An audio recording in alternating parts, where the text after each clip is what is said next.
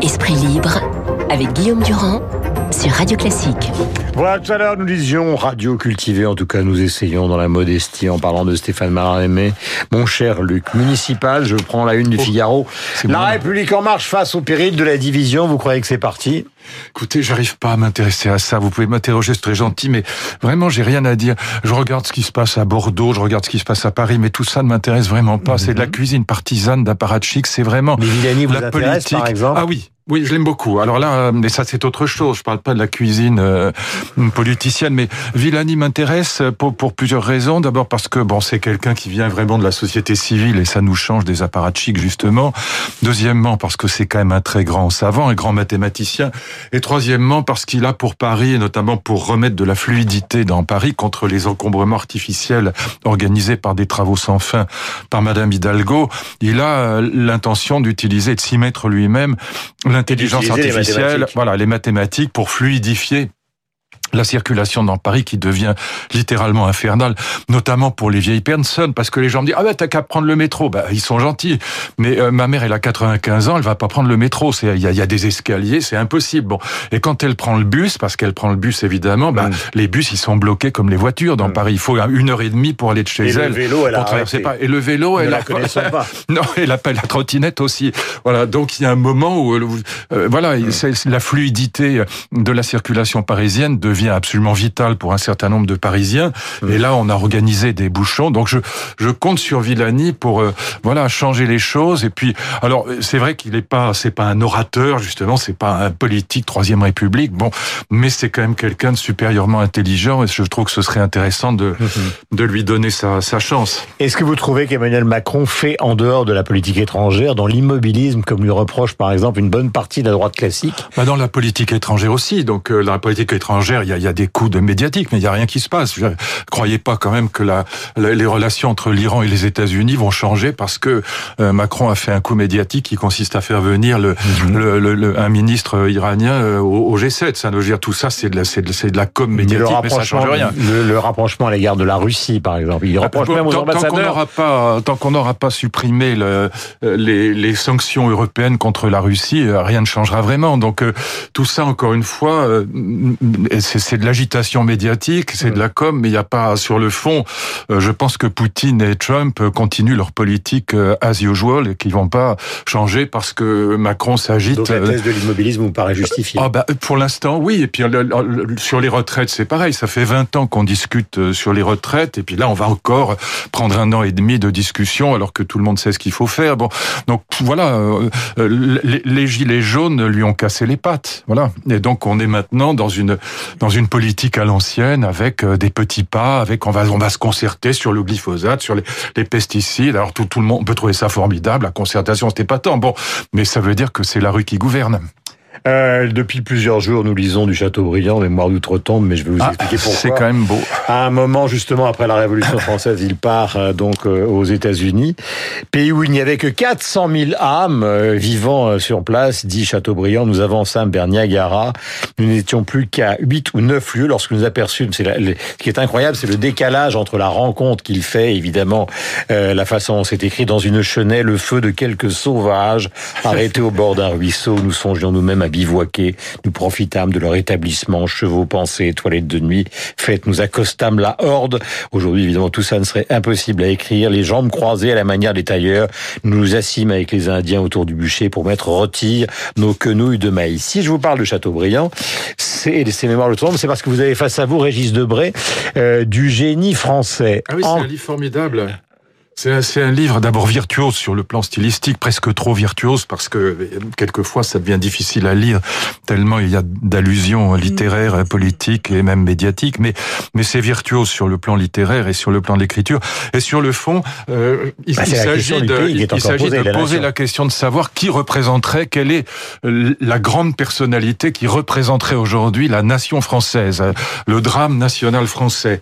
Et euh, euh, finalement, euh, Régis Debray retient deux deux figures après une commission ministérielle qui avait qui avait choisi Stendhal et donc il reprend la figure de Stendhal qu'il rejette et il il prend évidemment la figure de Victor Hugo qui malgré les défauts de Victor Hugo qui sont bah, nombreux et, et assez grands mais mais néanmoins Régis Debray je suis je suis entièrement d'accord avec lui conclut que c'est Victor Hugo plus que Molière plus que Voltaire plus que Stendhal qui représente le génie français. Et pourquoi?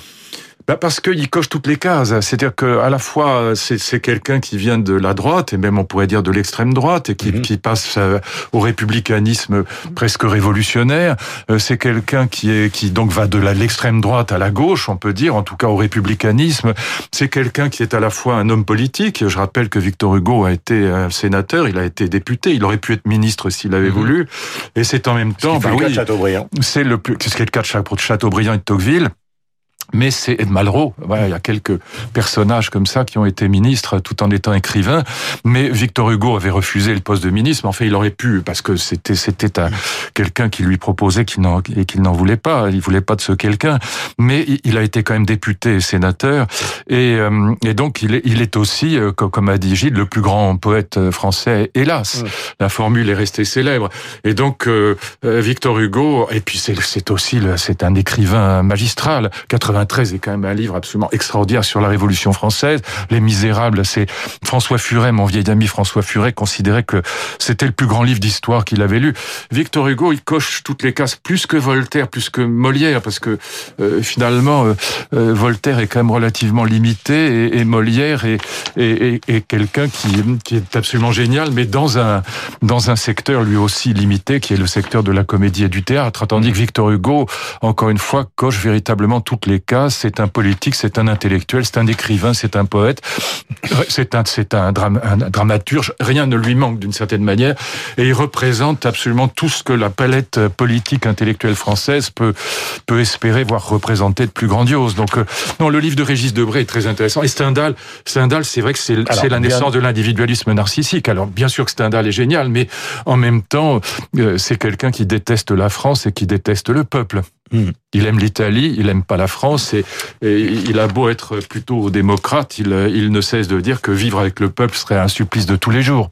Euh, Stendhal promenade dans Rome, vous pouvez lire ça, c'est euh, très très long, mais par moments euh, absolument. La chronique italienne. Voilà, absolument magnifique. Dernier point, Luc, nous sommes en pleine conversation sur la PMA et je sais que votre position a toujours été sur ces sujets-là, j'allais dire originale, c'est-à-dire que à un moment vous avez toujours considéré qu'un progressisme absolu serait une erreur fatale et de l'autre côté vous considérez que la droite classique, ou en tout cas sens commun dans cette affaire-là, est dans une situation qui est une impasse totale à cause de la position et à cause des réalités de la science d'aujourd'hui.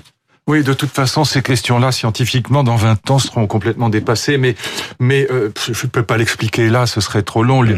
Lisez ce, ce qu'écrivent là-dessus les, les, les, biologistes hein, sur la, les, les, révolutions qui attendent la procréation hein, humaine dans les 20 ans qui viennent.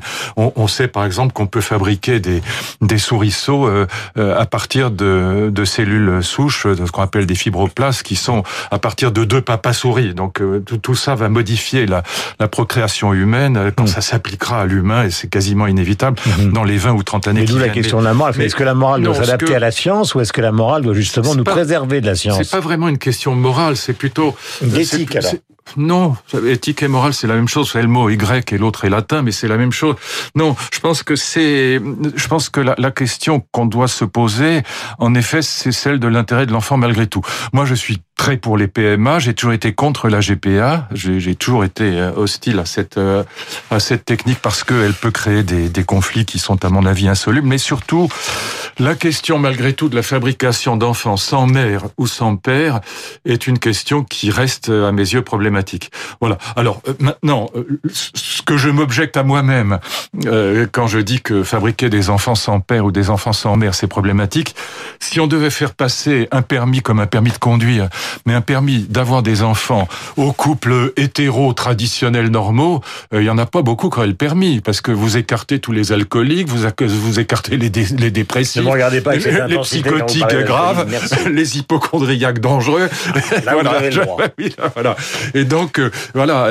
Et, et, en fait, quand, quand je vois, bon, j'avais à la maison cet été un, un, un, un papa avec ses enfants qui est, qui est marié avec un autre papa, et ses enfants étaient merveilleusement bien élevés, ils étaient bien dans leur peau, ils étaient adorables, et donc voilà, je me dis, je me fais l'objection à moi-même, ils avaient été obtenus par. GPA, et je me fais l'objection à moi-même en me disant, bah finalement, euh, ils sont aussi mal élevés ou aussi bien élevés que les, les enfants d'hétéros traditionnels. Bon, voilà. En même temps, faire exprès de fabriquer des enfants sans père et sans mère me paraît quand même toujours problématique. Euh, j'ai cette discussion avec Marie-Caroline, avec ma femme, elle, elle est absolument pour, pour la GPA, pour, pour, pour toutes ces nouvelles technologies.